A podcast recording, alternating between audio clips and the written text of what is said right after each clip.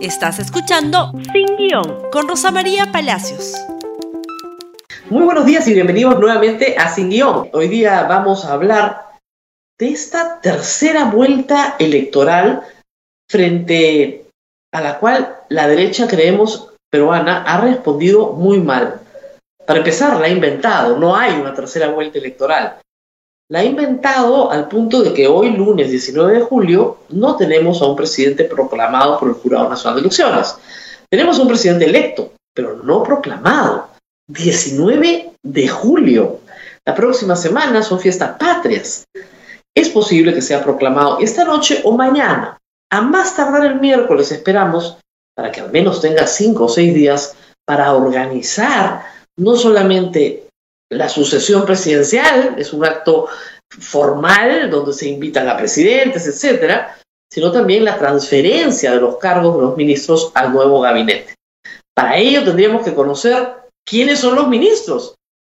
A estas alturas cualquier otro gobierno entrante ya tenía por lo menos anunciado el primer ministro y algunos puestos claves. Hoy no se hace porque no hay presidente electo.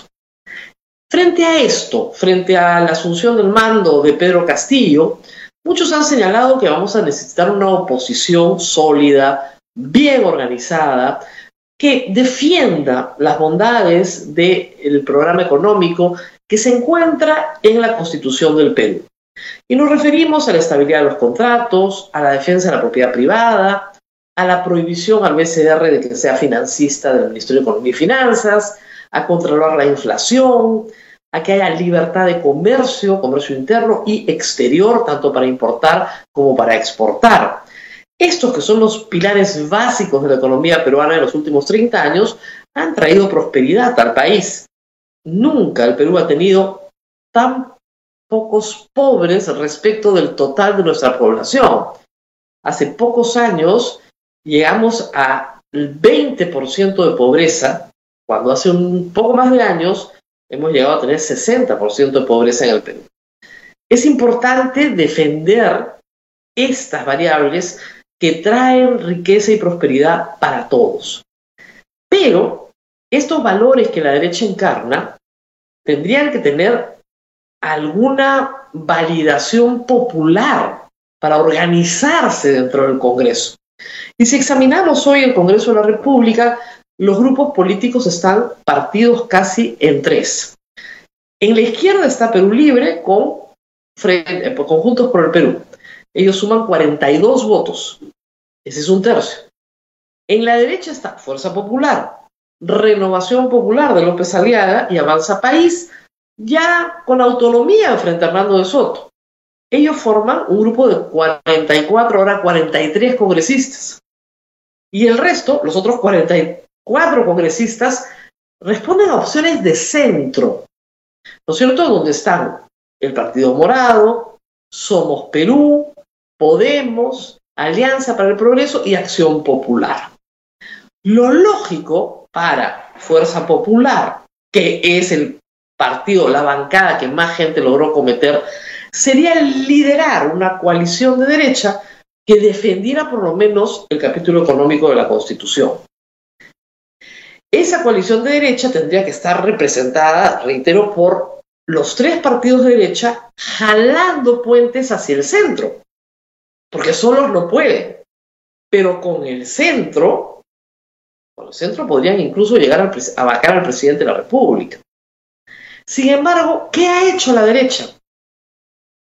La derecha se ha centrado, básicamente, el partido Keiko Fujimori, apoyado por Renovación Popular, el crear esta tercera vuelta electoral y crear esta narrativa del fraude que no existe, que no hay prueba alguna de que exista, un fraude donde supuestamente hay firmas falsas y no hay nadie que alegue que su firma ha sido falsificada, donde se ha explicado hasta el cansancio que la gente que vota de una manera en primera vuelta puede votar de una manera distinta en segunda vuelta, donde los hermanos en una mesa no significan absolutamente nada en materia de nulidad, unas elecciones que no son nulas, ni total ni parcialmente, bueno, se han entretenido durante dos meses y siguen en ese tema, ahora poniendo acciones de amparo, pidiendo un habeas data para el padrón de firmas, etcétera, en vez de construir.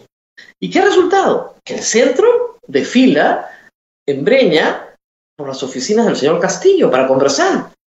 Y por ahí ha pasado el Partido Morado, ha pasado Salaverry de Somos Perú, ha pasado parte de Acción Popular, porque Mesías Guevara es, digamos, paisano del presidente electo, ha pasado el mismo César Acuña, ha pasado, eh, en fin, lo más variopinto, si quieren, incluido personas como George Forsyth, que no pasó la valla, pero que probablemente termina en un ministerio y que algo representa, ¿no es cierto? Es decir, las opciones de centro en el Perú, no todo el centro, hay parte de Acción Popular que estaría muy feliz de estar en una coalición de derechas, ¿no es cierto?, se han movido hacia el candidato ganador, a ofrecerle apoyo. Mientras que la derecha no solamente termina derrotada en esta elección por muy pocos votos, por muy pocos votos, sino que ahora sí termina mucho más golpeada por haber jugado muy mal con el cuento del fraude. Si Keiko Fujimori hubiera aceptado su derrota como corresponde y como no acostumbra hacer porque ya tiene antecedentes, estaría ahora construyendo su liderazgo sobre una fuerza parlamentaria que defendiera ciertas cosas que se consideran importantes en materia económica, que es lo que más preocupa, ¿no es cierto?, a todos aquellos que generan empleo en el Perú. Pero Keiko Fujimori se ha dedicado a otra cosa y ha reclutado a personas de la derecha como los Vargas Llosa o de, de las derechas de, digamos, de Lourdes Flores a encaramarse en este programa que es un absurdo.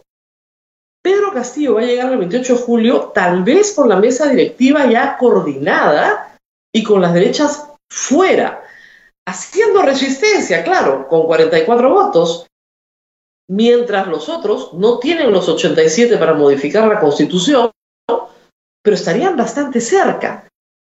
¿Por qué? Porque han logrado un espacio ahí, esperemos, de articulación interesante. Interesante en la medida que sea una articulación positiva para el país. Reitero, Keiko Fujimori no solamente se ha hecho daño a sí misma y a su organización política, si eso fuera todo el tema, vaya y pase. Le ha hecho daño a una posición que tiene que defenderse en el próximo Congreso y que no va a tener aliados si siguen en este plan sectario de evitar fraude, fraude, cuando no hay. Porque si hay fraude, digamos, nunca reconocerán a Pedro Castillo.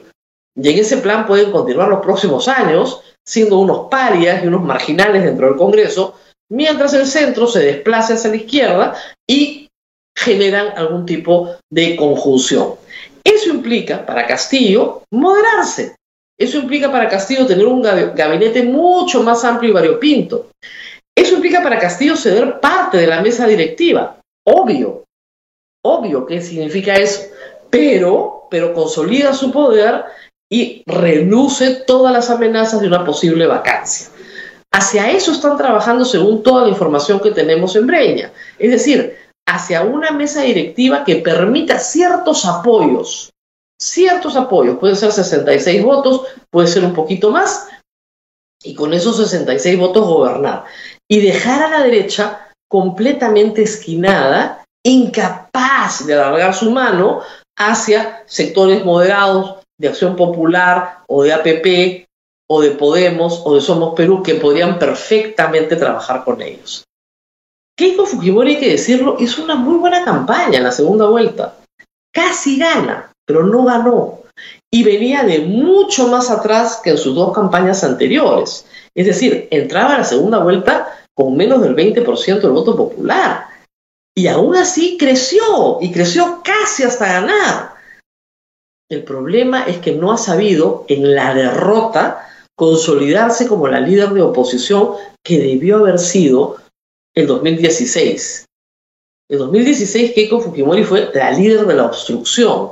Por eso su pésima votación en primera vuelta, comparada con la de la primera vuelta del año 2016. Pero remontó, peleó, hizo una buena campaña, perdió perdió. Ella quería a Pedro Castillo en la segunda vuelta porque le convenía, era el único al cual le podía dar pelea. Todos los demás le iban a desplazar. Perdió. Aún con esa ventaja, por eso nunca se quejan, se han dado cuenta que nunca hubo fraude en primera vuelta, solo en segunda vuelta. Porque claro, a ella le convenía pelear con Pedro Castillo, no le convenía que ningún otro. Y aún así, cuando pudo haber dicho, bueno, hasta acá llegamos, perdí, pues, ¿qué voy a hacer? Siguió enviando emisarios por el mundo, haciendo papelones internacionales, haciendo que la pobre eh, autoridades, pobres autoridades españolas, digan cosas como que han votado 44 mil muertos, lo cual es absolutamente falso, pero ese es el precio.